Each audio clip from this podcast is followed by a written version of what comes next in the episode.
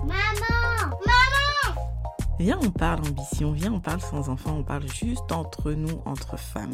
Je suis Awa, alias Maman Ambitieuse sur les réseaux, je suis blogueuse, je suis entrepreneur, je suis maman, je suis épouse, bref, je suis une femme multicasquette et j'ai décidé de te parler ambition dans ce podcast, dans Bulle d'ambition. Je te laisse entrer dans ma bulle, je parle avec d'autres femmes ambitieuses, je te donne des astuces, je partage, vraiment, je t'ouvre mon journal intime de l'ambition. J'espère que tu es prête parce qu'on a beaucoup de choses à se dire. C'est parti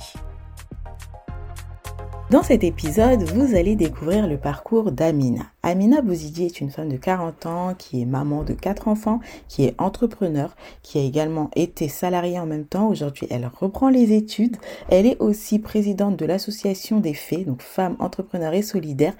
Et c'est une femme qui n'aime pas les cases. Aujourd'hui, on a parlé de cases, on a parlé de perfectionnisme, on a également parlé d'ambition et on a parlé d'organisation. Je vous laisse découvrir cet échange enrichissant où elle nous parle de beaucoup d'anecdotes, de ses difficultés, de comment rebondir et euh, je vous laisse vraiment prendre et entrer dans sa bulle d'ambition. C'est parti. Coucou Amina. Bonjour Awa. Comment tu vas? Bah écoute, je vais bien. Et toi? Super, super, merci. Bon, bah, je suis contente de t'avoir aujourd'hui. Bah, plaisir partagé. Parce que j'ai plein de questions pour toi. Euh, les questions, elles sont toutes prêtes. Et avant ça, on va démarrer par une petite séquence. C'est une petite séquence où tu vas avoir 30 secondes pour, pour répondre euh, aux différentes questions, mais du tac au tac. Comme ça, on brise la glace. ça marche. Ça te va? T'es prête? Je vais essayer. Ok, c'est parti. La première chose que tu fais le matin au réveil je, bah, je me lève. la dernière chose que tu as faite hier soir avant de dormir. Ah, mais je me rappelle pas, je me suis endormie sur mon téléphone. Les derniers livres que tu as lus. Euh, Refuse to Choose de Barbara Sher. Mhm. Ton réseau social préféré. Instagram. Ta plus grande peur. Perdre ma famille. Ce que tu détestes le plus. Les gens qui n'ont pas d'ambition. Ça colle bien avec le podcast. L'animal qui te représente le plus. Euh, j'ai envie de dire le taureau. Mmh. La personne inspirante avec qui tu aimerais manger. Oussama Amar. Ouais. Qu'est-ce que tu rêvais d'être quand tu étais enfant? Je voulais être pilote de chasse. Merci pour cette session. et là déjà, je pense qu'on en apprend déjà plein, beaucoup sur toi là avec ces, ces réponses. Surtout euh, l'animal taureau, j'aurais pas pensé à ça. Bah, t'aurais pensé à quoi? Ah, je sais pas, mais pas taureau. Enfin, c'est rare que les personnes disent euh, taureau. J'entends tout le temps euh, lionne, tu sais des trucs comme ça. taureau, j'aime bien. Alors, est-ce que tu peux te présenter, bah, pour nous, pour les auditeurs, et nous dire qui tu es euh, Je m'appelle Amina. J'ai eu 40 ans cette semaine. Mmh hum, je suis euh, à la base euh, une informaticienne. Je fais des études d'informatique.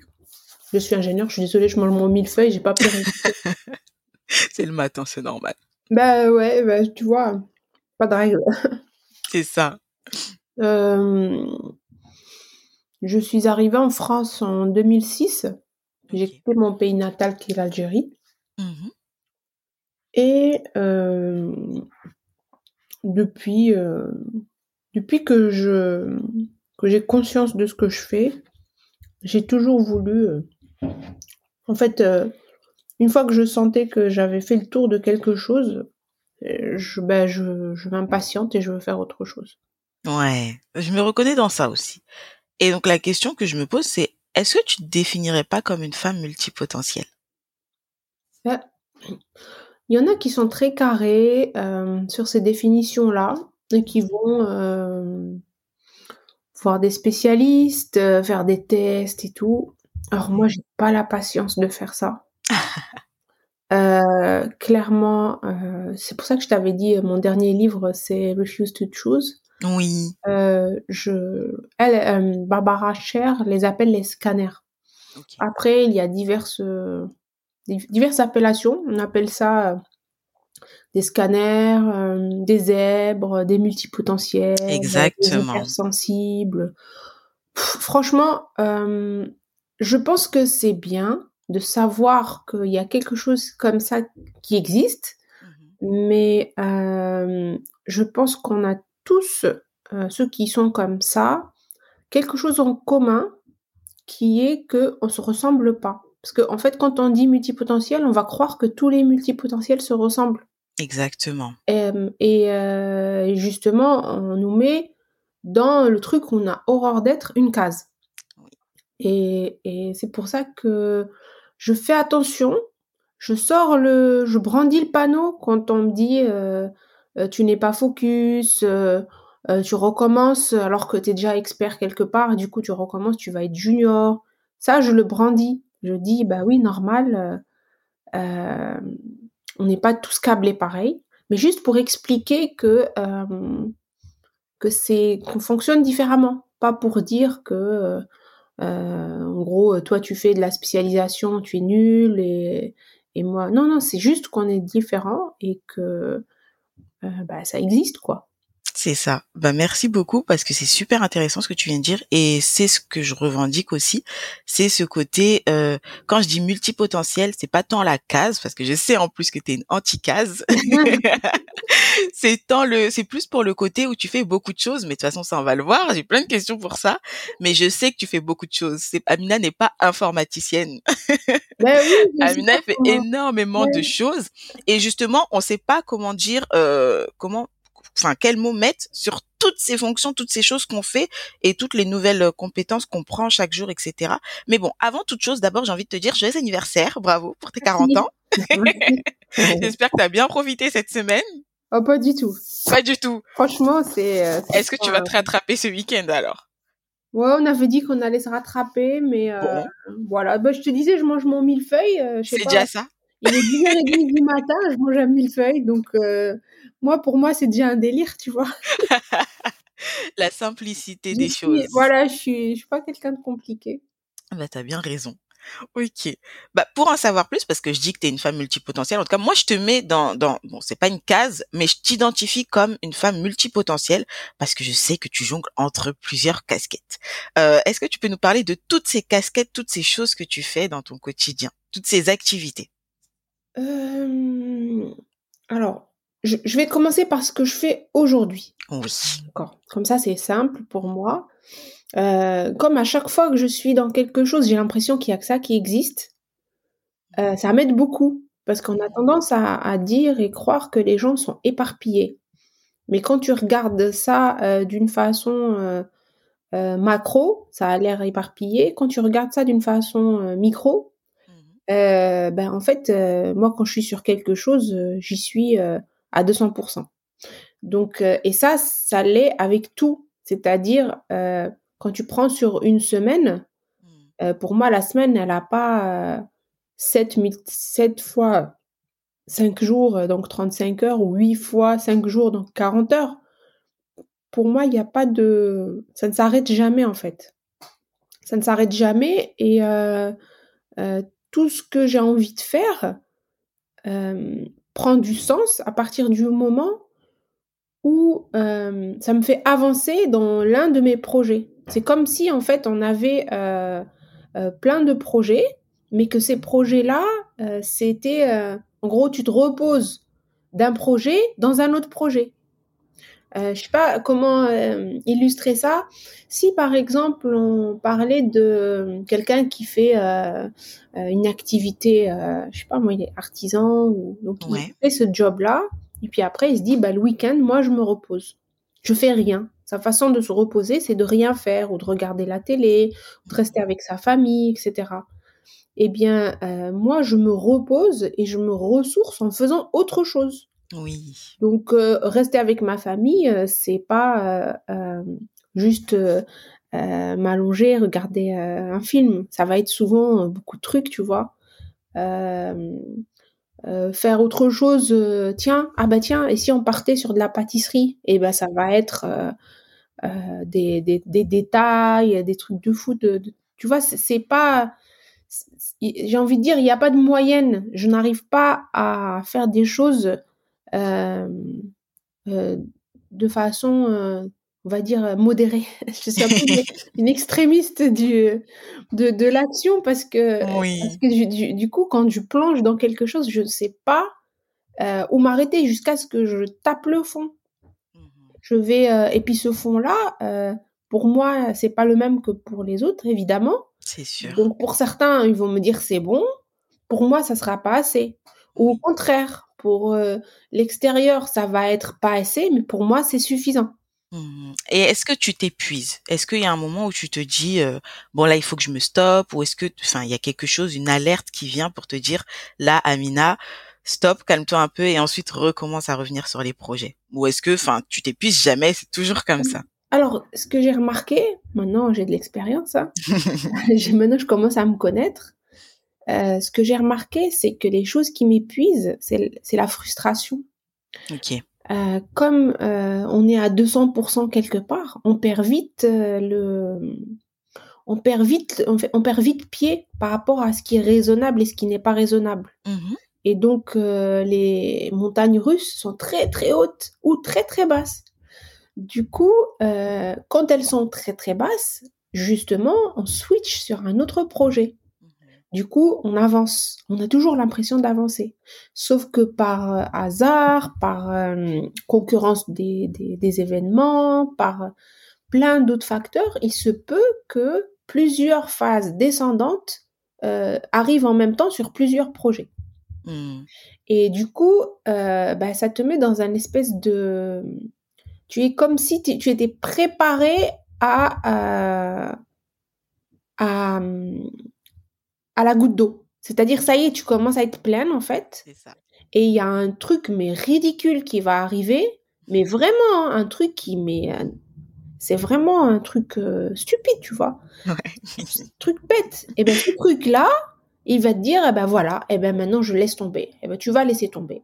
Donc, souvent, tu, voilà, souvent, c'est, j'arrête. Et donc, c'est ça, en fait, mon corps, mon, mon, c'est comme ça que je, que j'ai les signaux. Et les signaux, c'est bon parce que ça te permet de décrocher. Surtout, ça, c'est très important de décrocher et de pas finir en burn-out, quoi. Oui, c'est ça. Mmh. Parce que de toute façon, tu fais les choses, tu fais beaucoup de choses pour toi aussi. T'es, enfin, t'es entrepreneur, t'as une association, t'es maman. Donc ouais, le but c'est de pas finir en burn-out. Le but c'est de, bah, comme tu l'as dit, d'écouter son corps. Donc bah, c'est très très bien. Je pense que c'est la meilleure des alertes. Oui, enfin c'est, euh, il faut savoir s'écouter. Mmh. Euh, il y en a qui ont une tolérance plus ou moins.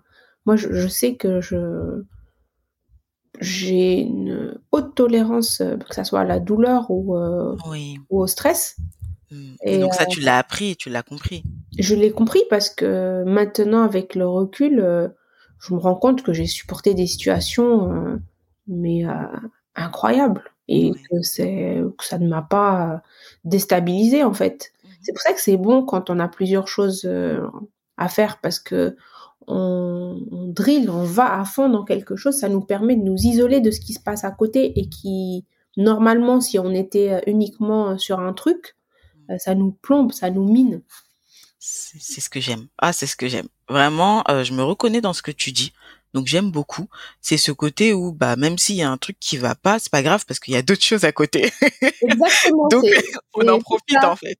C'est ça, c'est ça. Et puis ça te fait ta bulle d'oxygène, tu vois. Voilà. T'as tout dit, bulle d'oxygène. C'est ça, oui, c'est ça. Génial.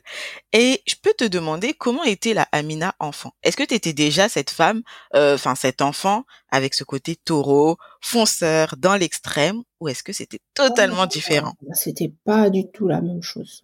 Euh, moi, j'étais euh, la petite fille modèle, tu vois. Mmh le bébé qui était propre euh, avant tout le monde, euh, euh, celle qui a appris à parler très tôt et qui chantait en français alors que c'est pas ma, ma langue natale. Oui la première de la classe, c'était ma genre de promotion à l'université, tout le tralala, le ministre qui te donne des prix. En mmh. fait, j'ai toujours été comme on, je pensais qu'on attendait de moi. J'ai toujours été euh, là parce que je suis l'aînée. Oui. Et j'ai toujours été euh, la... J'ai toujours voulu être euh, euh espèce de, de, recherche de reconnaissance. Euh, Une espèce de, tu veux être un modèle en fait. Tu, tu, tu veux qu'on soit content de ce que tu fais et fier de toi. Et du coup, tu suis ce qu'on te dit et surtout, tu appliques toutes les règles.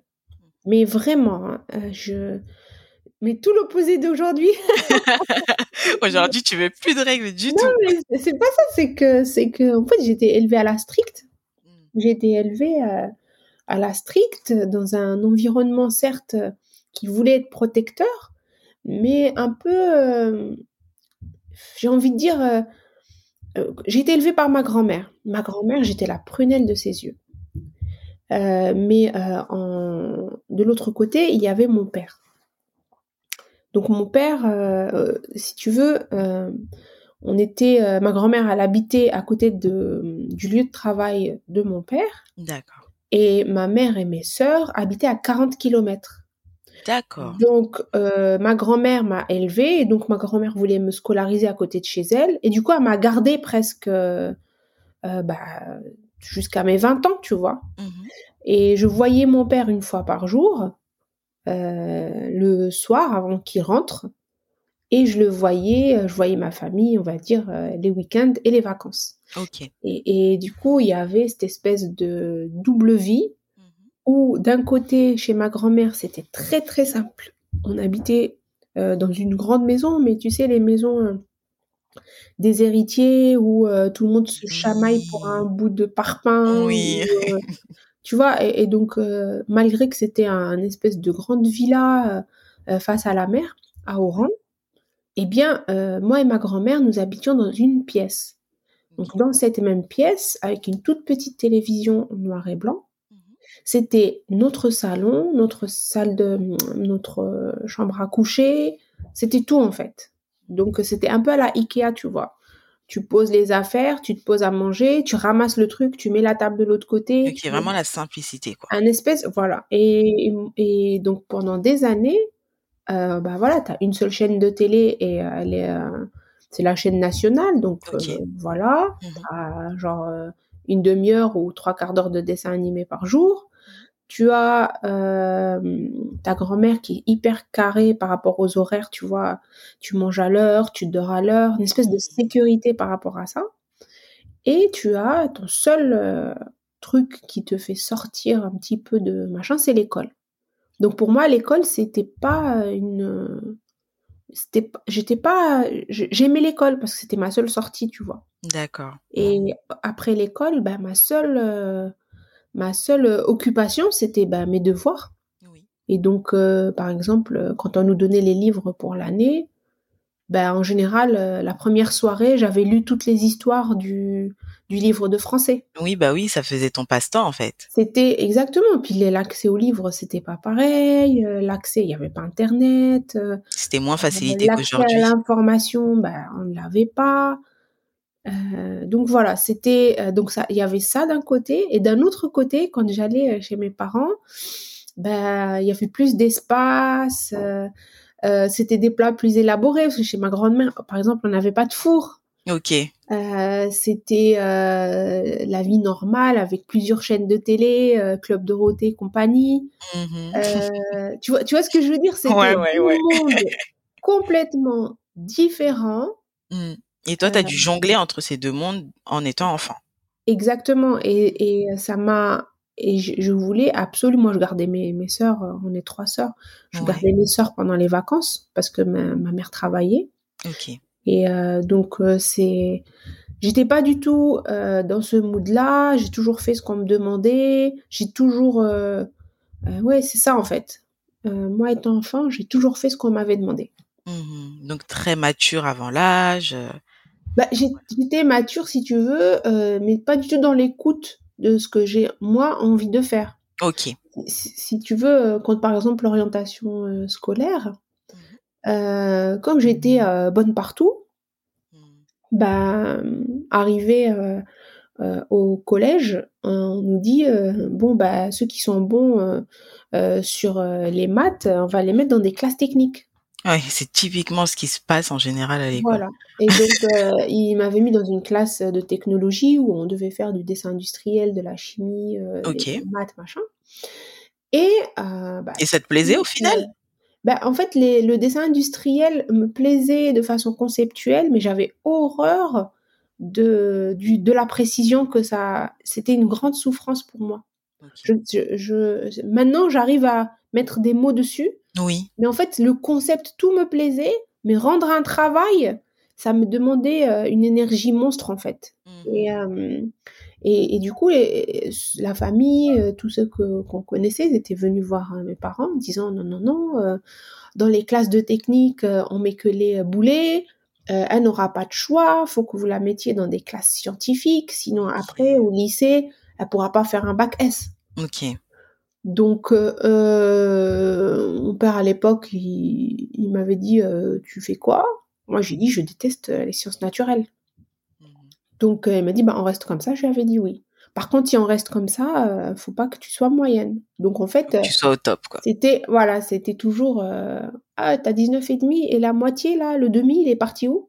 Oui. Tu vois, c'était toujours dans l'excellence, la perfection. C'était toujours, c'était toujours comme ça. Et et arrivé au lycée, bah pareil. Du coup, comme tu fais euh, que des euh, maths et de la physique et mmh de la chimie euh, au collège, bah forcément, au lycée, bah t'as moins de chances de tomber dans une classe S. Oui. Et du coup, pareil, j'avais été orientée vers la classe de maths LM. Donc, on appelait ça les sciences exactes. Ok, d'accord. Pratiquement parmi les dernières promotions de LM. D'accord. Et euh, ces, ces gens-là, en fait, euh, c'est dans ces classes-là, euh, on a deux heures ou trois heures de sciences nat par semaine, tu vois. Ok. Et est-ce qu'à ce moment-là, tu savais déjà quel métier tu voulais faire avec ces études ou t'avançais vraiment au fil de l'eau parce qu'on t'avait guidé? En fait, j'ai jamais su vraiment, vraiment ce que je voulais faire. Mais ce que je savais. C'était que je serais pas médecin. D'accord. Donc, faire S, pour moi, c'était pour devenir médecin ou biologiste ou un truc comme ça, et c'était très très loin de ce que j'avais envie de faire. Je n'aime, pas ça du tout jusqu'à présent en fait. Ok. et donc en fait, je savais pas vraiment ce que je voulais, mais je savais ce que je voulais pas. Donc par élimination, ça t'aide un peu, tu vois. Mmh et euh, donc pareil, euh, oui, mais elle aura pas beaucoup de choix. Euh, qu'est-ce qu'elle va faire après, machin. Et là, ce jour-là, mon père, il m'avait pris sous le bras et on avait été voir le directeur il avait dit euh, voilà, euh, on veut changer ma fille, on va la mettre en S. Et le euh, directeur, il avait dit bah, c'est pas possible, elle a pas eu le, elle a pas eu le, le nombre d'heures de sciences naturelles, pas de sciences machin qu'elle avait pour, pour ce. On peut la mettre, mais ce sera hyper compliqué pour elle de suivre. D'accord. Donc, par contre, il lui a dit ça, c'est les gens qu'on a mis dans les sciences exactes, c'est les meilleurs, blablabla. Bla, bla. Du coup, il lui a un petit peu bouffé le cerveau. Ouais. Et de toute façon, j'étais pas prête. Mais je l'aurais fait, je pense, si on m'avait demandé à cette époque-là. Ok, parce que bah tu restais sur ce côté, euh, tu suis ce qu'on te demande et tu t'écoutes pas trop encore, t'étais pas encore dans la connaissance de soi, tout ça. Euh, oui, non, mais c'était la routine. À la fin de l'année, je venais récupérer mon prix parce que j'étais la première. Donc voilà, c'est l'habitude. Pendant, euh, ouais, c'était comme ça de, depuis que j'étais. En fait, on m'avait mis à l'école à l'âge de 4 ans mmh en voulant me garder, parce que ma, ma tante était euh, instite. Donc, au lieu de nous garder à la maison, euh, moi et son fils, on avait le même âge, mon cousin. Et donc, elle nous a mis dans sa classe. Sauf que ben, moi, j'ai suivi. Et donc, j'ai suivi le rythme et j'étais parmi les premiers dès, dès, la maternelle, tu vois. Et avant, c'était les classements. Oui. Et classement, j'étais la première. Et donc, toutes les fins d'année, tu avais droit à un livre, tu avais droit à une petite fête avec un bout de gâteau. C'est ça, et puis c'était la reconnaissance à l'école, les parents sont contents. les parents sont contents, et puis donc c'était comme ça jusqu'à l'université. Ok, donc là oui, tu as vraiment grandi avec ça. Est-ce que ça t'a rendu perfectionniste Ben oui, parce que euh, pour... Euh, pour être le, meilleur, il euh, faut tout faire mieux que les autres et euh, faut travailler dur parce que moi je c'est pas inné, enfin je me considère pas comme quelqu'un qui est hyper intelligent. Je suis quelqu'un qui travaille beaucoup. Et je sais que comme c'est mon objectif, pareil, quand je suis arrivée après le bac en fait, j'avais eu un bac avec mention assez bien. C'était pas une mention bien. J'avais 13 et quelques de moyenne, tu vois. Si j'avais eu 14 de moyenne, j'aurais eu bien. C'est ça. Et quand j'avais eu ce résultat, moi, c'était bon pour moi parce que pour les maths, j'avais j'avais été très bonne pour plein de choses, mais j'avais, je sais plus dans quelle matière où je m'étais euh, vautrée. Mais euh, ça voulait dire un 12 hein, à cette époque-là. tu vois, t'es dur avec toi en fait. T'étais dur avec toi à ce moment-là. Ouais, c'était pas du tout. Et, et, en fait, je fais mon inscription et là, je choisis le truc le plus qui va avec ce que j'ai fait. Donc, qu'est-ce que je choisis? Je choisis des études pour devenir prof de physique. Mmh et là, quand la rentrée approche, je, dis à mon père, j'ai pas envie de devenir prof. ok. Et là, il me dit, mais on fait quoi? Bah, Je dis, je sais pas, mais tu veux faire quoi? Bah, je sais pas. Mmh. Et tu sais, c'est pas comme aujourd'hui où tu vas sur internet, tu trouves les boulots. C'est pas comme moi, autour de moi, il y avait personne, tu vois. J'avais les, la cousine, machin, que tout le monde, tout le monde disait son nom. Elle avait fait des études de cardiologie. C'était le génie de la famille, tu vois. Donc il y avait peu de visibilité sur les métiers. Exactement. À part ça, il y avait rien. À cette époque-là, on avait été voir mon cousin qui travaillait à l'université. on lui a expliqué. Il dit bah tu fais informatique. Et je dis ah bon? Ah ouais d'accord. Et du coup, il me dit, par contre, euh, la promotion des ingénieurs, elle est scellée, parce que c'est la rentrée. Ce que tu peux faire, c'est la promotion des techniciens. Et si tu es major de promo, et en fait, lui, il a balancé comme ça dans le vent. Si tu es mmh. major de promo, eh ben, tu pourras rejoindre la promotion des ingénieurs trois ans après. Ok. Et moi, c'était que ça que j'avais écouté. Et donc, je suis restée dessus, euh, linéaire et cohérente, jusqu'à ma troisième année, où j'avais décroché, j'étais major de promotion. Donc lui, il voulait dire parmi les dix premiers.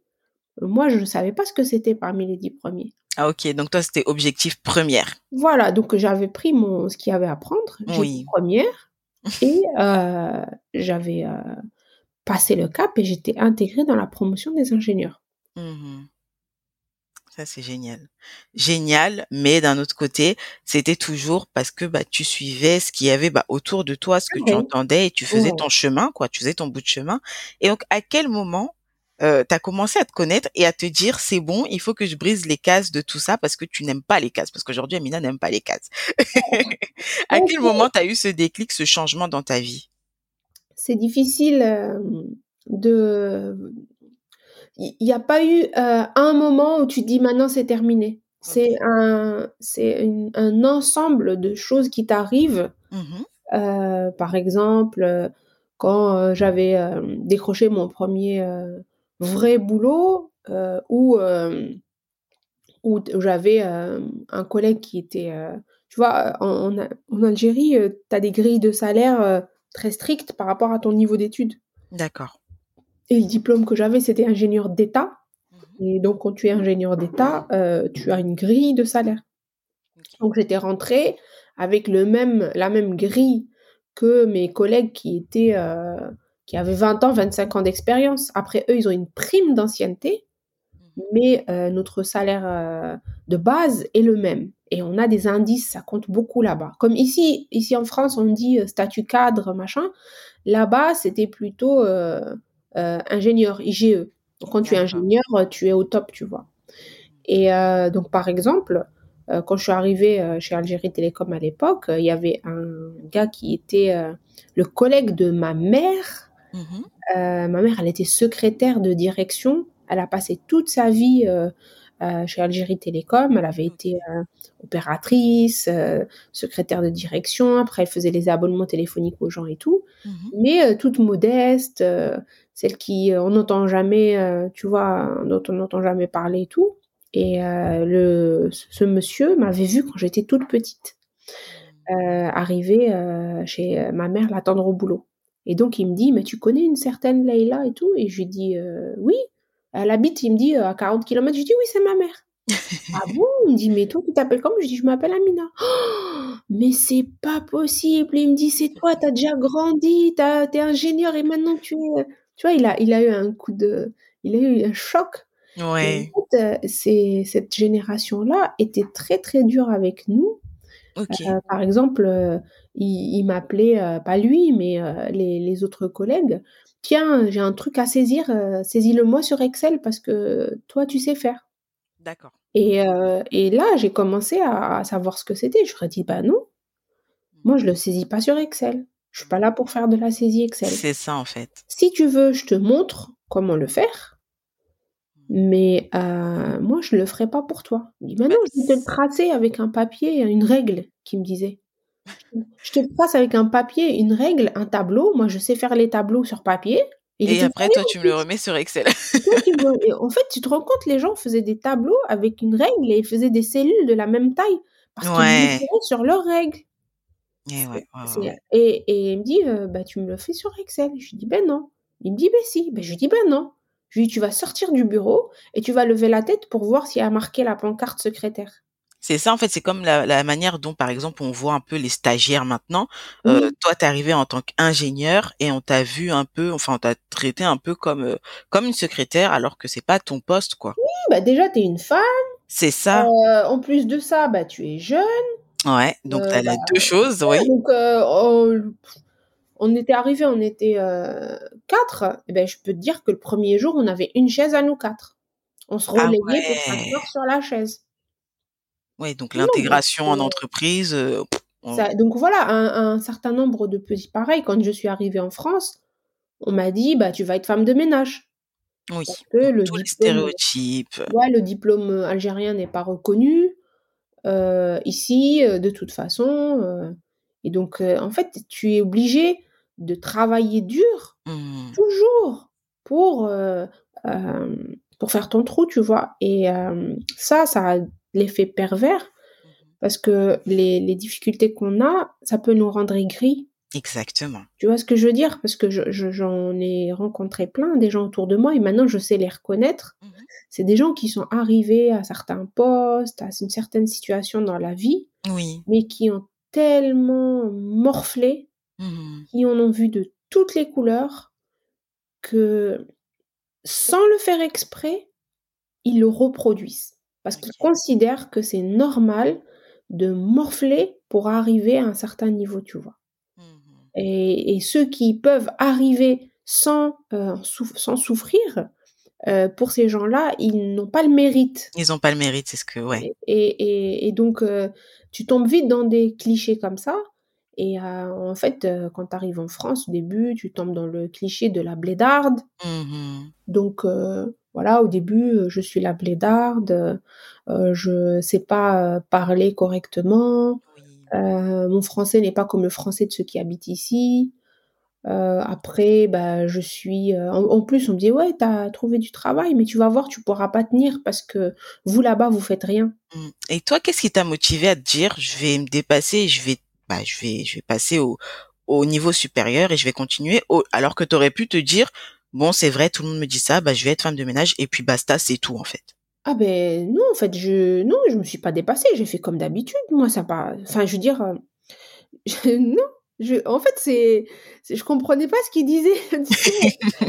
J'avais, euh, enfin, je ne vais pas dire qui, mais euh, on dit euh, en France, il n'y a pas d'ophtalmo. Euh, tu restes six mois pour trouver un, rendez-vous avec l'ophtalmo. Moi, j'avais rendez-vous la semaine d'après, tu vois.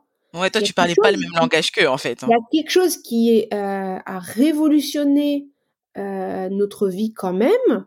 Il faut le dire. Et ceux qui sont nés à l'ère d'Internet ne pourront pas le comprendre. Mmh C'est que avec Internet, tout devient accessible. Exactement. Et donc, tu veux pas me montrer. Euh, en, gros, euh, c'est comme si, euh, si je caricature les blédardes qui sont arrivées avant moi et avant Internet. Mmh si elles voulaient trouver du travail, il fallait qu'elles comptent sur leur belle-sœur, leur belle-mère ou je sais pas, leur voisine, leur machin, leur réseau, leur famille, tenir pour les tenir par la main et les emmener jusqu'au pôle emploi, par exemple. Euh, si elles voulaient, euh, si elles étaient malades, il fallait pareil qu'on leur montre comment prendre le bus pour prendre machin, pour les leur dire c'est qui le médecin, etc., etc. Mmh mais avec Internet, tout ce monopole a disparu et donc euh, non seulement il a disparu, mais en plus il te donne un certain pouvoir parce que même si une personne est née et a grandi dans un endroit, si mmh toi t'arrives et tu récupères des informations de 50 personnes qui ont grandi dans le même endroit, tu es par définition, on va dire, plus compétente qu'elle, tu vois. Oui, bah oui. Et, et, et, donc quand je suis arrivée, moi j'étais pas, j'étais pas dans, j'étais pas en mode vous allez voir. J'étais en mode bah j'espère que je vais y arriver. Mais mais j'ai j'ai fait mon petit bonhomme de chemin sans, tu vois, sans déranger, sans faire de bruit, tu vois, sur la pointe des pieds. Oui. J'ai pas du tout. Après, par contre, je ne m'arrêtais pas devant, devant les noms, devant les difficultés. Donc, quand, on me, disait, quand on me disait les choses, on me dit, ouais, tu tu t'habilles mal, tu sais pas t'habiller, t'es grosse. ah, parce qu'on t'a dit ces choses-là aussi Oui, t'es, voilà, tu, tu t'habilles comme une blédarde à la maison, on dirait un sapin de Noël. Euh, ah, mais c'est pas possible. Euh, je sais plus, mais euh, en fait, il faut savoir encaisser. Hein. Mmh mmh Et encaisser te donne justement de l'énergie pour avancer. Parce que tu dis devant ces gens-là, si je mets un genou à terre, ils vont me tuer. C'est ça. Parce que c'est comme si tout le monde avait, tu sais, le truc du sniper oui. rouge là. Oui. Tout le monde avait les euh, armes braquées sur toi. C'est ça. et on attend juste que tu te trompes. Et là, par contre, ça me mettait la pression, tu vois. Ok. Et donc, toi, en fait, tu as transformé ça, parce que je sais pas si tu en as conscience que tu as réussi déjà à supporter, et tu as réussi à transformer toutes ces mauvaises ondes, toute cette malveillance, euh, toute cette méchanceté gratuite, tu as réussi à transformer ça en force, en motivation en fait. Parce que tu dis, toi, tu as fait les choses naturellement, mais c'est ça que tu as transformé en motivation. Franchement, je, si tu veux, euh, mon motto, c'était, euh, bah, j'ai pas quitté mon pays, euh, je j'ai pas quitté mon travail parce que j'étais très bien placée euh, là où j'étais parce que finalement euh, même pas un an après être embauchée chez Algérie Télécom tu sais euh, j'étais promue. Mmh j'étais déjà j'étais dans la phase montante tu vois. Ok. Toujours dans l'excellence. yes. c'était tu vois j'étais le, le, le directeur régional quand j'étais partie il avait appelé ma mère il, il avait été ma mère elle n'était pas encore à la retraite il était dans l'agence où ma mère travaillait mmh et il lui a dit, euh, vous savez, je suis en train de me demander euh, est-ce que un jour je vais tomber sur quelqu'un comme votre fille? Il a dit, vous vous rendez compte Je la chassais du bureau. Le soir, je la chassais du bureau. Mmh. Et euh, c'est vrai qu'il était méchant, hein, lui. et, et, en fait, il s'est rendu compte que derrière, il y a des gens qui viennent mais euh, ils ont pas envie en fait. C'est la niaque, tu as envie de faire les choses ou t'as pas envie. Ok. Et quand tu es à fond dans quelque chose, tu trouves des choses et tu, tu vois, tu es content, tu, tu es à fond dedans. Tu fais pas juste ton taf.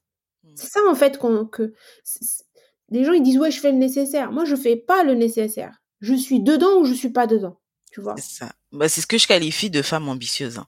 C'est euh, je fais pas les choses juste pour les faire. C'est je les fais bah parce que je suis dedans, parce que je vise l'excellence, mais pour moi-même, pas pour être forcément en compétition avec les autres, mais je vise l'excellence pour moi, pour mon bien, parce que je suis comme ça. Et donc c'est super d'avoir cette intervention. Et ce que tu es en train de nous dire, c'est génial. Si c'est ton leitmotiv, si tu avances déjà comme ça naturellement, c'est c'est juste parfait en fait. Ben je, oui, en fait, je comme comme là, comme je regarde en arrière. Mmh. Je, c'est pour ça que là, c'était en réponse à ta question quand tu m'as dit euh, c'est quand que tu as eu le déclic. Mais en fait, je, je n'ai pas eu le déclic parce que le, le, déclic, je, c'est comment le nommer en fait. C'est parce que j'ai compris après que c'était des cases, mais je savais pas comment le nommer. Parce qu'un coup, je te dis, euh, tu es la blédarde, euh, un coup, tu es pareil quand tu es en entreprise, tu es la maghrébine, mmh. quand tu tombes enceinte, la, la maman, euh, quand tu euh, es dans un milieu d'hommes, bah, tu es la, la fille, tu vois. Tu, je suis dans un métier d'IT, c'est un métier d'homme. Mmh donc, euh, forcément, bah, dans leur dans ce, ce milieu-là, eh ben les femmes sont un peu, tu vois, t'as, t'as, dépendant des profils des hommes qu'il y a autour, Oui. c'est un peu misogyne. Tu vois, c'est un peu, tu vois, tu sais, en gros, si je, j'ai- je caricature à peine en plus, j'allais dire, je vais caricaturer. Non, je caricature à peine. C'était, euh, tu parles au gars à côté, tu lui dis, euh, mais qu'est-ce que t'as fait sur ce serveur Euh, Oui. Il y a le, le truc, euh, il y a le serveur A qui marche pas euh, en parallèle avec machin, le Java, le ceci, le cela. Et Mhm. quand tu te retournes vers moi, tu me dis, alors qu'est-ce que t'as fait à manger ce week-end? Ok, d'accord. Oui. tu, tu vois, c'est c'est des choses comme ça qui euh, Et ça, qui ça fait partie des difficultés que tu as pu Ah rencontrer en tant que femme. voilà, ça aussi c'est une case. Tu pars en maternité, bah c'est une case parce que Oui. forcément plein d'opportunités te passent sous le nez. Mhm. Malgré que toi même sur ton lit d'hôpital, tu es en train de bosser, mais ça personne le voit, tu vois. Et les seuls qui le voient, c'est euh, c'est des gens qui n'ont pas envie que ça se voit. Exactement. Donc, elles Euh, vont pas le dire, elles vont pas le mettre en avant. Exactement. Donc tout ça, au fur et à mesure que tu que tu avances, eh ben tu te rends compte que euh, dès que tu es face à quelqu'un, eh bien la personne, elle cherche dans quelle case te mettre. Mhm. Et, euh, et c'est fou ça parce que euh, en plus, euh, je, alors je portais le le foulard Mhm. quand j'étais en Algérie. Quand je suis arrivée en France, je l'ai enlevé Ok.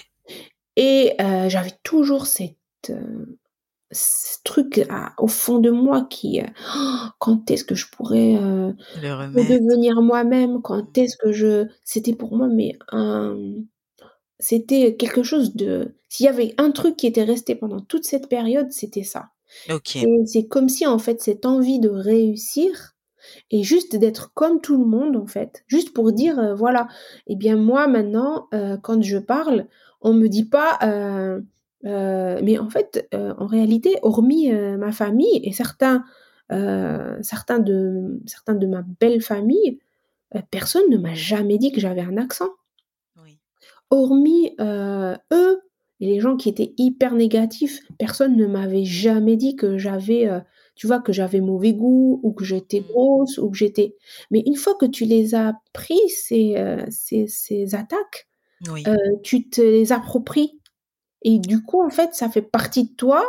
Et à chaque fois que tu parles, tu as l'impression que tu fais des fautes, que Oui, et puis tu restes focalisé dessus. exactement que tu que tu formules mal. En fait, ça vit avec toi ce genre de choses. Et comment tu as réussi à combattre ça? Ben, en fait, c'est en les, euh, c'est en les revendiquant D'accord. qu'on arrive à les combattre. Parce que au début, je voulais absolument passer partout et être comme tout le monde. Oui. Donc euh, le tailleur, la taille 38, les régimes, les machins, Oui. les cheveux lisses. Non, mais je te dis la totale. Après, je me suis dit ça marche pas et tout. euh, je vais et pourtant ça a marché, mais c'était pas assez vite, c'était pas assez bon pour moi. Alors moi, j'avais changé de boulot. Mm. Qu'est-ce que j'avais fait? J'avais, euh, je commençais à voyager par avec mon boulot, je commençais à apprendre l'anglais, je commençais à connaître des gens de partout, et ça, ça m'a beaucoup euh, élargi euh, l'esprit, ça m'a beaucoup euh, ouvert les yeux. Parce Oui. que je voyais par exemple les Américains qui euh, s'en fichaient. Tu vois, tu- on était dans un resto, le resto, ils avaient emmené les gens de Houston dans un, je sais plus c'était quoi, la criée ou Oui, la criée euh, ou la crimée, je sais plus ça. Il y a un nom en tout cas comme ça de restaurant. Un restaurant et, et, euh, c'était euh, en gros le le gars il était venu avec sa serviette sur le sur le sur le bras avec sa bouteille machin c'était vraiment euh, euh, un certain style on va dire Ok. et puis t'as Melinda euh, ma ma collègue américaine Mhm. qui euh, lui il était là vous prenez quoi? Comme apéritif et puis elle il y avait une mouche qui s'était posée sur la table Mhm. et elle, elle avait le menu dans les mains, elle a fait clac Elle a tapé sur la mouche et paf, Ok. elle l'a dégagé. Et puis elle lui a dit, euh, moi, euh, je comprends pas, comme ça. Puis elle a continué, tu vois. Une Et, scène euh, digne d'un film. vois, et, et, et, genre, elle, elle c'était next, quoi. Elle, elle a pas calculé. Mhm. Alors que, euh, alors que nous, Français, et donc moi qui essayais de, De rentrer dans les cases.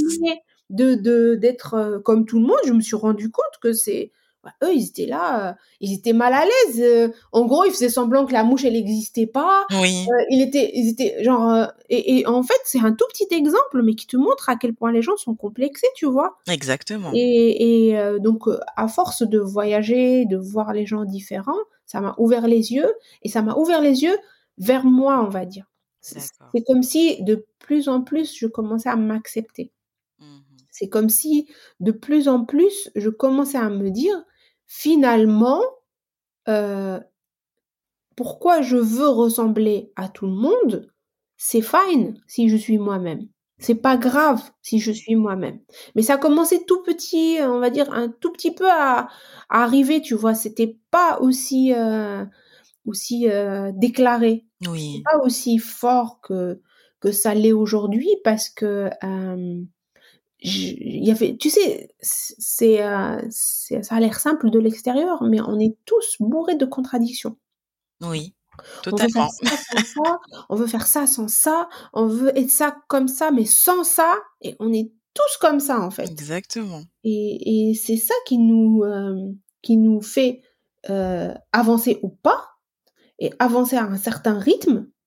Euh, c'est ça, c'est ce qu'il y a à l'intérieur et qui fait que parce que c'est facile de dire j'assume qui je suis. Ben oui, c'est facile de le dire. Mais comment tu l'assumes? Ça, c'est la question.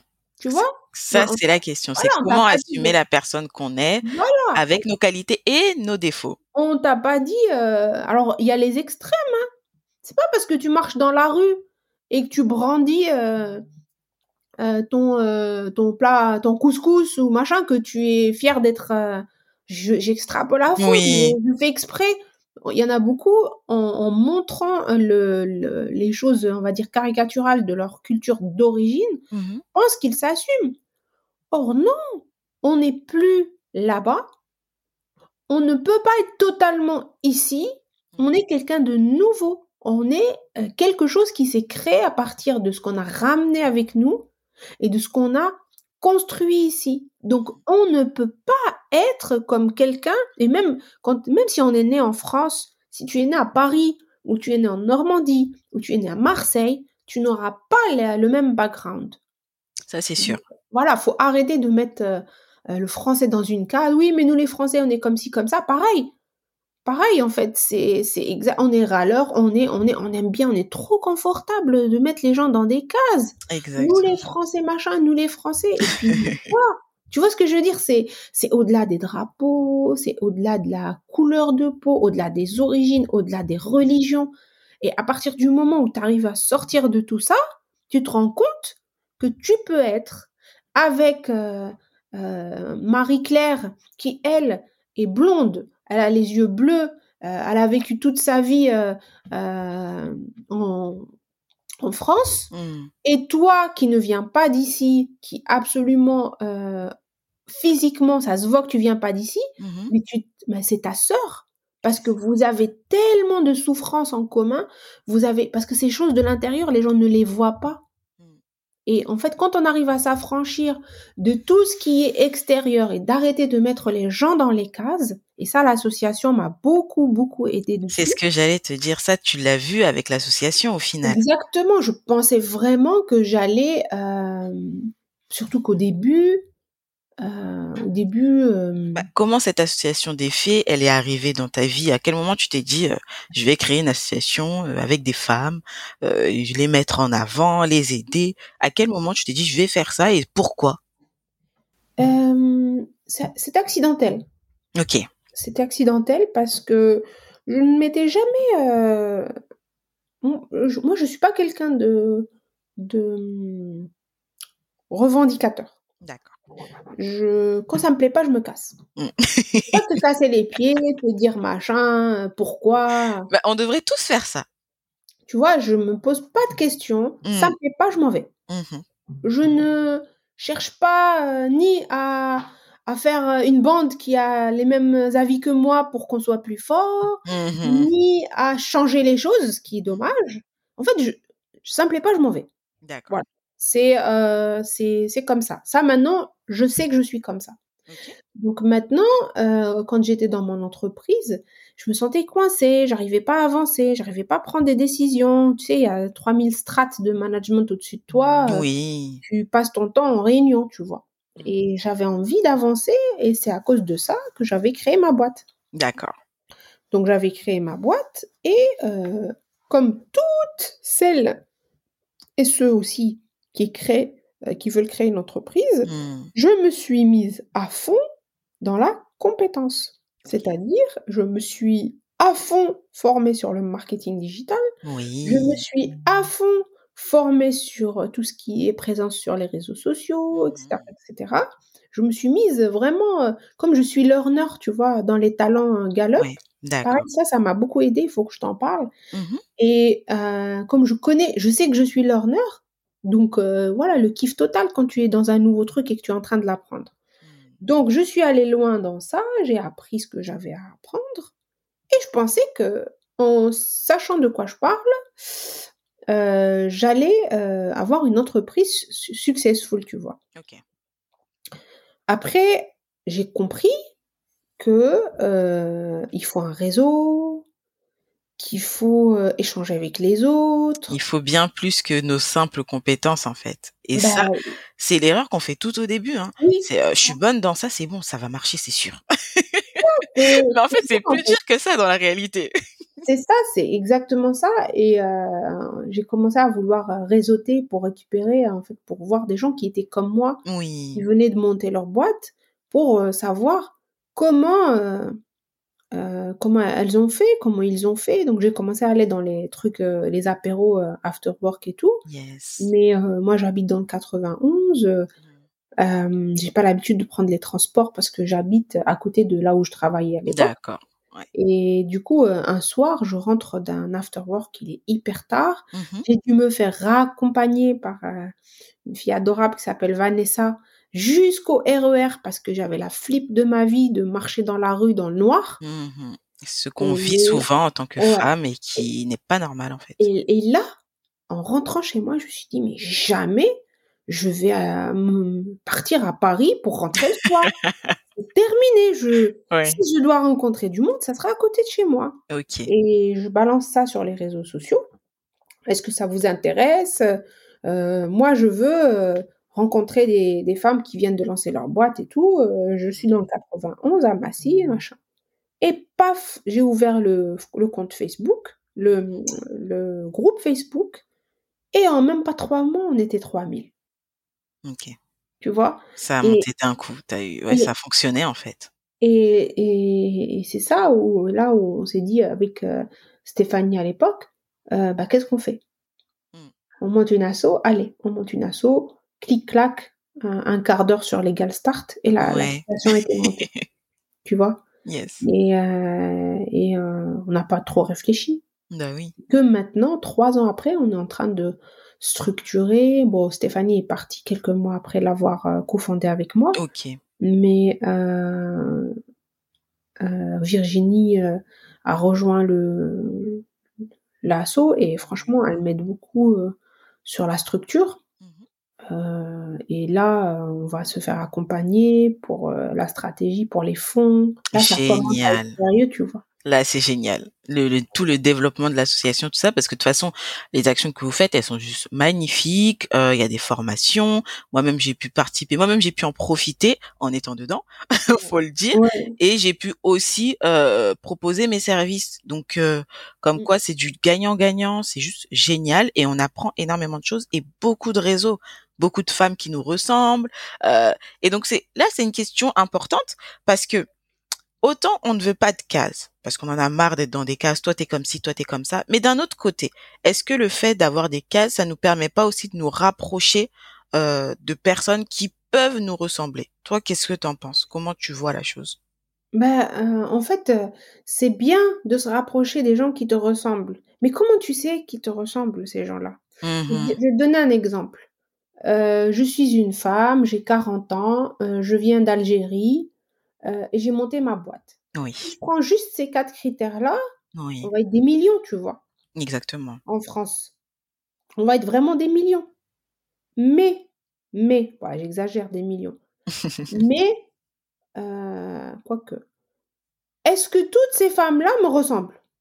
Bah non. Bah non. Parce qu'il y a d'autres caractéristiques. Voilà, moi, les, les caractéristiques, c'est au-delà de, tu sais, les plateformes Internet où ils te demandent de faire les filtres.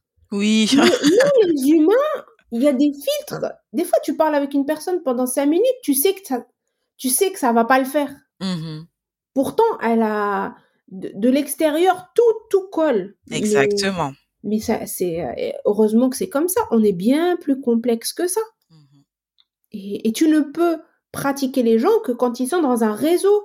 Mhm. Et le réseau, il faut qu'il véhicule la culture et le, le bon message pour que tu te sentes autorisé et safe Mhm. de t'exprimer tel que tu es. Mhm. Pour pas que tu te dises, euh, dès que je vais ouvrir la bouche, on va me dire, euh, euh, tu pues, quoi. C'est ça. C'est c'est juste ça, en fait. Et, et malheureusement, ben moi, avant de monter la- l'association, je me suis rapprochée de plein de réseaux.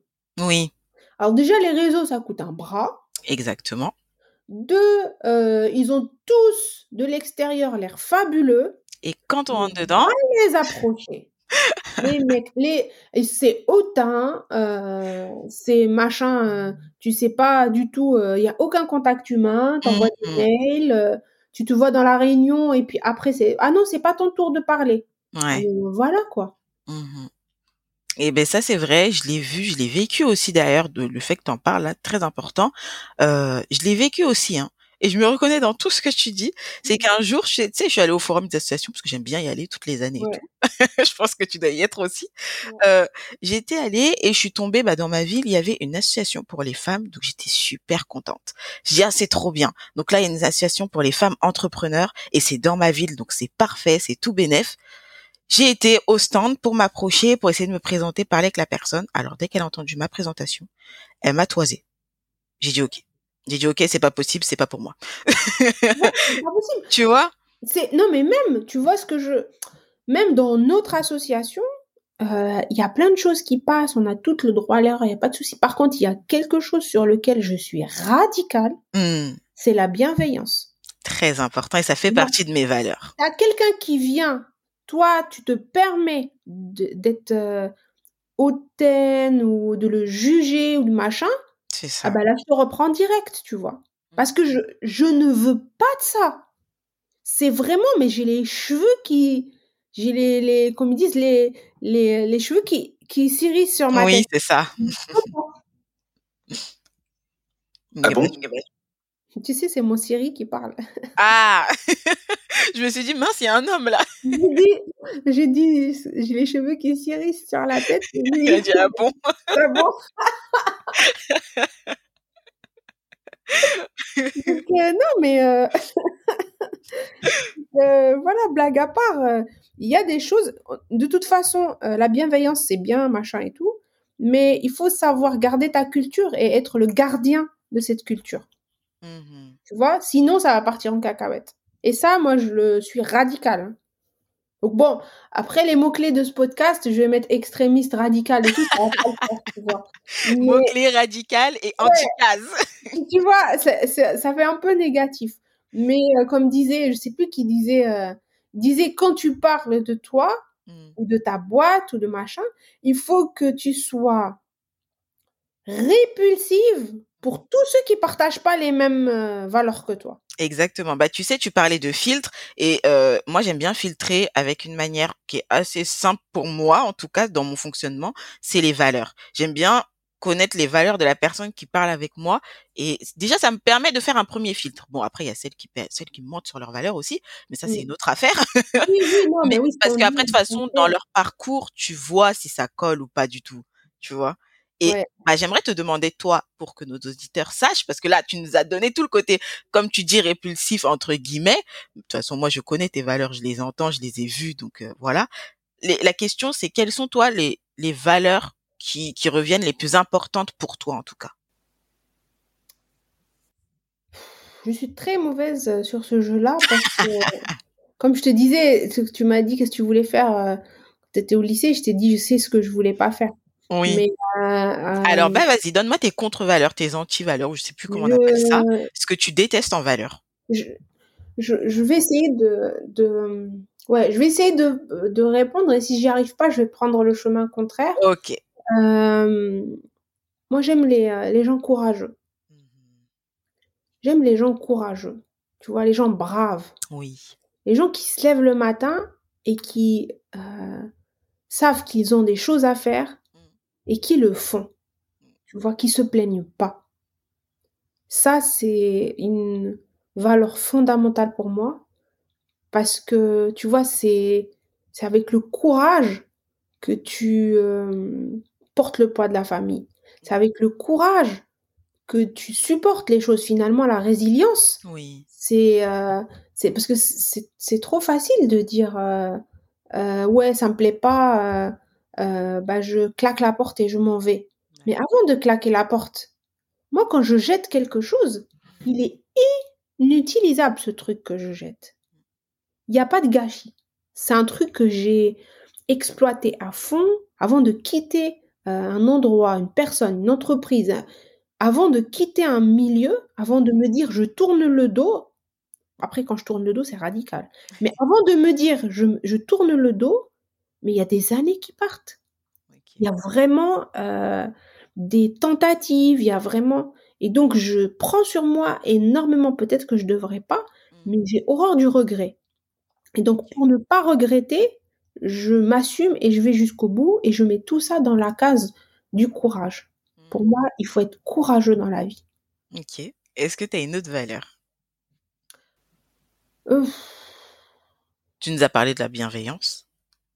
Oui, oui. Là, après la bienveillance, euh, il faut la, il faut la, la véhiculer euh, et la vivre Oui. tous les jours, tous les jours. Et euh, c'est quand on est bienveillant, c'est tout le temps et avec tout le monde. Mhm. On ne peut pas dire, euh, si tu veux, euh, c- c'est une valeur euh, que tu vas véhiculer, euh, que tu sois euh, maman, salariée, copine, épouse, euh, entrepreneur, euh, dans une association, tout ça, tu vois.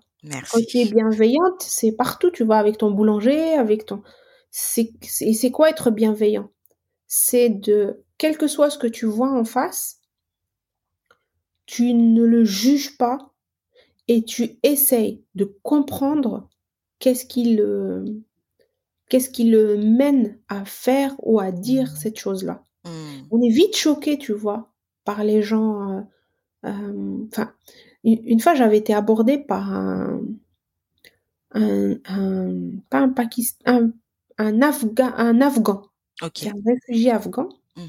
Et ce jour-là, je sortais de l'hôpital, euh, euh, j'étais seule, j'étais à l'arrêt de bus, et euh, il m'a parlé, machin, il discutait avec moi, il m'a dit je viens d'Afghanistan, il parlait très mal le, français, mais bon, on a pu euh, il parlait anglais aussi. Mhm. Et donc, euh, il m'a fait pitié, tu vois, j'avais, euh, euh, il me dit, euh, euh, il essaye de d'aller à, en Angleterre, D'accord, ok. mais il me dit, euh, la personne qui était avec moi, elle est tombée du camion. Et ils essayent de s'approcher dans Ah les oui. camions, Ouais, oui, oui, traverser le tunnel. C'est vraiment euh, l'histoire. Euh, et donc, euh, il m'a raconté, il m'a dit euh, que qu'il a laissé sa mère là-bas, machin et tout. Et enfin, ce que j'avais dans mon porte-monnaie, bah, je lui ai donné. Mhm. C'était le gars propre sur lui, tu vois. C'était Oui. pas genre quelqu'un qui. Et, euh, et je lui avais donné mon numéro de téléphone et je lui ai dit euh, je vais voir euh, si. parce que je connais des gens à Massy qui aident les, les réfugiés et tout. Je lui ai dit je vais te mettre en relation avec quelqu'un. Donc, euh, le gars, il m'appelait souvent. Et, euh, et donc, euh, euh, moi, je lui écrivais sur mon clavier de téléphone Mhm. en arabe, D'accord. qu'ils comprennent, tu vois. Oui. Et, et ce que je ne savais pas, c'est que, le- en fait, le, le gars, je l'ai mis en relation et lui, entre-temps, il avait changé de téléphone et son téléphone, il, euh, les- les mots en arabe ne, n'arrivaient pas dans le la, la bonne langue, en fait. D'accord. Arrivaient sous forme de symboles. Ok. Alors écoute, hein, tu vas, tu vas vraiment euh, voir jusqu'où ça va le, quand tu es bienveillant et des fois tu es stupide. Et du coup, euh, donc euh, moi je lui ai dit, voilà, il y a un, un gars qui s'appelle un tel qui va te contacter, il travaille pour un machin de Massy, il va voir comment il fait avec toi et tout. Ce qu'il m'a dit, je suis en galère, je suis à la rue. Moi, si j'avais eu autre chose sur moi, je lui aurais donné ce jour-là, tu vois. Ouais. Et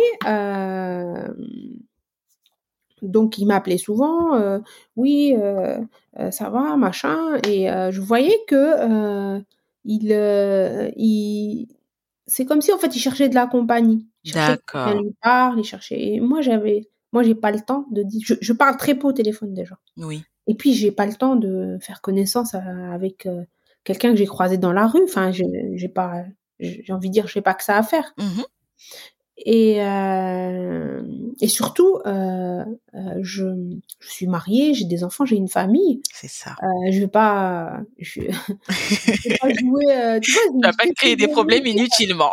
voilà, ce que je vais lui dire moi au gars, j'ai rien à lui dire.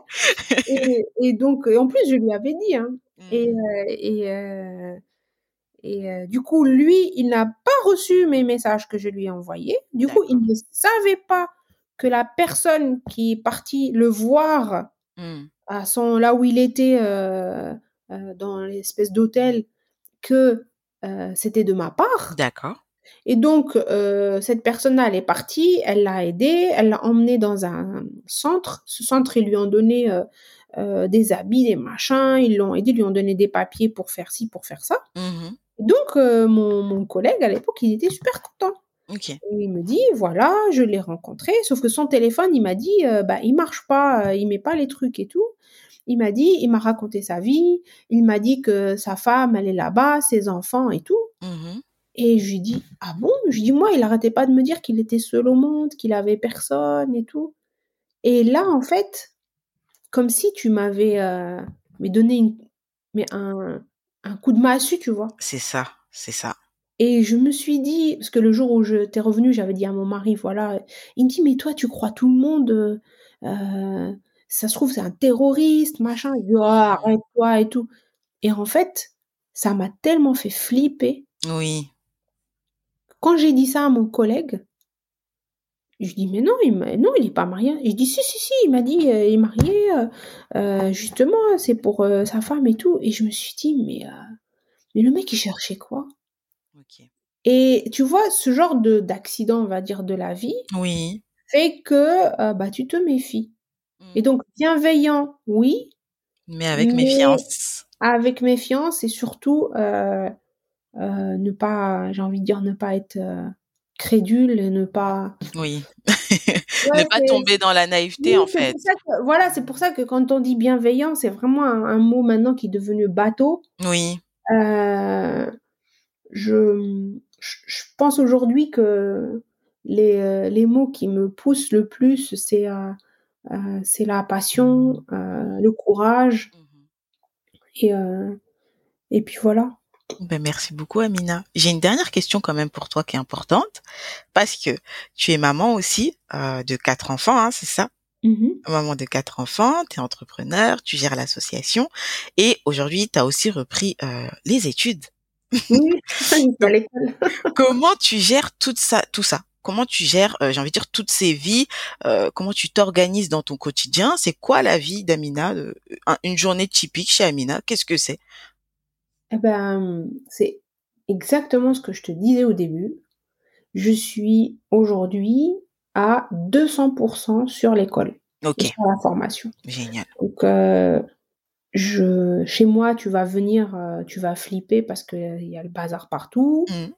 Euh, là, je vais pas flipper, je connais aussi. euh, il y a des choses qu'on peut pas faire. Euh, si tu veux, c'est la formation déjà, c'est physique parce qu'il faut se déplacer jusqu'à Paris. Oui. Loin. Mmh.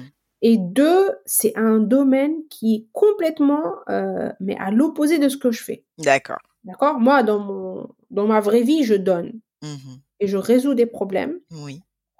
Aujourd'hui, je vais vendre. Donc, c'est une formation pour devenir commercial. Ouais.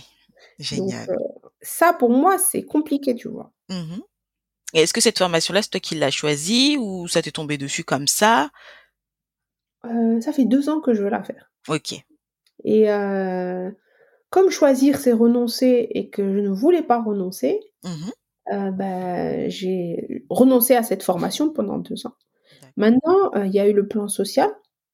Et j'ai décidé de prendre, le, on va dire, le, le, la décision mmh et de partir vers ce domaine-là. Donc aujourd'hui, si tu veux, je suis en plein apprentissage. Oui. Euh, les cold calls, euh, les prospects, générer des leads. C'est vraiment un, environnement euh, euh, qui ne me parlait pas du tout. oui, c'est différent de ce que tu faisais. Ouais. Mmh. Et ouais, je kiffe. Franchement, je suis en plein, en plein kiff. Ah bah ça c'est top, c'est vraiment top. Et donc pour revenir à la question de l'organisation, comme tu as dit, bah on arrive chez toi, il y a le bazar, etc. Est-ce que parce qu'il faut, faut aussi, faut aussi en parler. Il faut en parler euh, parce que les réseaux sociaux c'est bien beau. On, tu sais, on voit toutes ces femmes super ambitieuses, leur maison elle est toute clean, etc. Mais ça c'est que 10% de leur vie. Donc il faut qu'on parle de toutes ces de tous ces côtés. Euh, c'est pour ça que j'aime bien parler de bulle d'ambition et vous laisser vraiment la parole. Eh ben toutes ce, les jours où il y a du bazar, etc., comment tu le gères, comment tu le vis, comment tu t'organises? Est-ce que tu as un rythme, euh, par exemple, pour la maison, pour le ménage? Est-ce que c'est tout le monde participe, les enfants, le mari, tout le monde participe? Est-ce que c'est que toi, il y a un jour, tu vas te mettre dessus et tu vas te dire c'est bon, c'est le jour du ménage? Comment toi, tu gères ça? Comment tu amènes ça euh, bah, dans ta vie? Mmh. Alors, euh, pour moi, c'est des priorités. D'accord. C'est-à-dire quand les enfants, ils ont, par exemple, il y a des choses que les enfants font, mais d'office. Mmh c'est vider la vaisselle, si, c'est étendre le linge, plier le linge, ranger les chaussettes, machin, des petits trucs comme ça. Mais ils ne les font que quand je suis derrière eux. Ok. Donc je dis, on va faire ça, ça, ça, on va switcher, toi tu vas faire ça, toi tu vas faire ça. Ok. Mais je ne suis pas fan du tableau, tu vois. Oui, c'est ce que, j'allais te demander. Est-ce que tu as un tableau ou est-ce que c'est dans ta tête? Moi, j'ai non, c'est pas que c'est dans ma tête. C'est même pas dans ma tête. Mmh je veux, je veux pas qu'il y ait de routine. D'accord. Euh, pour euh, mes enfants parce que moi, je ne l'ai pas cette routine. Si ok. tu veux, euh, leur, impli leur, leur mettre une routine, ça veut dire me mettre une routine à moi. Oui. moi, je ne peux pas fonctionner en routine. Je, je, je fonctionne en pulsion. D'accord. Et quand je te dis, je fonctionne aussi aux priorités. Aujourd'hui, la priorité, c'est mon école, mmh leur école. Mmh Derrière, qu'est-ce qui reste? Manger, être propre. C'est tout. Mmh tu vois? Mon, mon, objectif aujourd'hui, c'est de les nourrir, les laver, laver leur linge pour qu'ils soient machin, et être là pour l'école pour eux. Tu vois? Tout le reste, ça passe euh, après. D'accord, ça devient secondaire. Voilà, c'est que déjà rien que tu prends le temps de faire une liste ou tu prends le temps de faire un tableau. Oui. Euh, déjà rien que ce temps-là, ben moi ce temps-là je ne l'ai pas. Ok. Et derrière prendre le temps de dire voilà c'était marqué là et tu l'as pas fait et tout. Moi je ne veux pas de ce stress. Mmh tu vois? Donc euh, si j'ai deux minutes et que j'ai fait une machine, et eh ben le soir je vais demander à mon fils Ralette tu vas descendre. Bah d'ailleurs c'est ce que j'ai fait hier. tu vas récupérer le, linge. Et récupère le linge. Là, j'étais au téléphone avec Virginie, bah, j'ai, euh, pour l'assaut justement, mmh j'ai étendu le linge. Non, j'aurais demandé. Tu vois ce que je veux dire? C'est du flux tendu. Mmh c'est top. C'est top parce que tu as trouvé ton organisation à toi. C'est ta façon à toi de gérer et euh, c'est ce que tu, tu, au final, inculques à tes enfants. Donc, euh, c'est très bien. mais non, mais depuis quand euh, faire son ménage mmh. et ranger sa maison, mmh. euh, faut qu'il soit euh, dans dans ma priorité du jour. Merci beaucoup. Depuis, depuis quand est-ce que non mais sans déconner, est-ce que ça c'est c'est une fonction j'ai envie j'ai envie de dire d'un robot, mmh. d'une femme de ménage que tu ramènes des tu, si tu fais rentrer ça dans ta routine. Si tu fais ça et que tu le rentres dans ta routine, ça rentre dans ta, charge mentale, mmh dans, des, dans les moments que tu fais dans la journée et que tu le fais tous les jours et tout, ça fait partie de ton job. Donc quand tu fais ça, tu fais pas autre chose. Mmh. Moi, j'ai envie. Déjà, le, truc, c'est ça, c'est qu'il faut, pour être libre, il faut apprendre à déléguer. Oui, totalement. Vraiment, euh, partisane du fait de déléguer et surtout déléguer les choses qu'on n'a pas forcément envie de faire, mais qu'on doit avoir parce que de valeur. Voilà, c'est ça. Ça nous apporte pas forcément de la valeur. Il y a des jours voilà, pour parler en connaissance de cause, il y a des jours, tu vois, où euh, je suis partisane de ce que tu viens de dire là. Il y a des jours où euh, je vais avoir envie de faire le ménage. Et donc, comme toi, je vais fonctionner à la pulsion. Et avec les enfants, on va s'y mettre, on va faire, etc. On va mettre la musique, etc. Mais ça, c'est plus se retrouver en famille, tu vois. Par contre, il y a des jours où euh, bah, ça m'apporte aucune valeur, j'ai pas le temps, j'ai du travail, j'ai des clients à gérer, etc. Là, par contre, euh, bah, autant déléguer. Et c'est vrai que c'est des jours où je préfère bien payer une femme de ménage qui va faire, parce qu'elle est payée pour ça, parce que c'est son travail, qu'elle le fait très très bien, bien payer cette personne-là, que de moi me mettre dessus, alors que je vais être rognon parce que je vais le faire. voilà. tu n'es pas là. Tu es au travail. Exactement. Je comprends pas comment tu peux caser deux heures de ménage alors que tu te lèves. Moi, je me lève à 5h30 du matin ouais. pour aller à l'école. Je rentre à la maison, il est 20h. Bah oui. Où est-ce que je vais caser ce ménage? C'est ça. Où est-ce que je vais le caser? J'ai des devoirs en plus quand je rentre. Mmh Donc, euh, à partir du moment où, euh, pareil, je, je, il y a des fois où je suis à la maison, je fais le cours à distance. Oui. Ok, je me lève un petit peu plus tard. Ok, je termine à 18h et à 18h, j'ai pas de transport. Mmh ben justement, hier, on a terminé à 4h15. Mmh. J'ai fait euh, une quarantaine de crêpes pour mes enfants. Ils ont pris goûter. J'ai pas envie de, tu vois, c'est c'est des priorités. Il y a des J'aurais pu, par exemple, décider, bah tiens, il est 4h15, 4h15 il y a personne à la maison, euh, ben, je vais faire vite le ménage avant que tout le monde rentre. Ça, il y a des fois où je l'ai fait, tu vois, tu fais les sols, tu fais machin pour pas que euh, quand il rentre, c'est nickel, et puis t'as plus, ça y est, t'es bonne pour le week-end. Mmh Mais euh, c'était pas mon, c'est, j'ai envie de dire, est-ce que mon mari va se poser la question? Est-ce qu'il va se dire dans sa tête, est-ce qu'aujourd'hui, je vais faire le ménage ou je vais euh, travailler? Est-ce est qu'il se pose la question, lui? Non, c'est vrai. Donc, je suis pas en train de dénigrer, hein, mmh mais j'ai envie de dire, les humains sont tous les mêmes.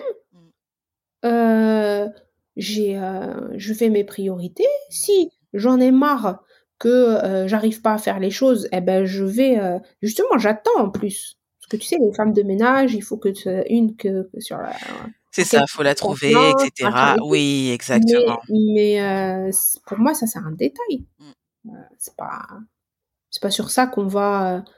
c'est pas. Tu sais, avant on disait ouais, mais un tel sa maison elle est pas entretenue et tout parce qu'on passait les on passait notre temps les uns chez les autres. Exactement. avait les trucs machin, les plateaux avec de la dentelle dessus, euh, le service en porcelaine, le rideau avec les, euh, les petits motifs assortis aux, aux, petites serviettes à thé. Mais maintenant, c'est terminé, tu vois. Mmh. Mmh.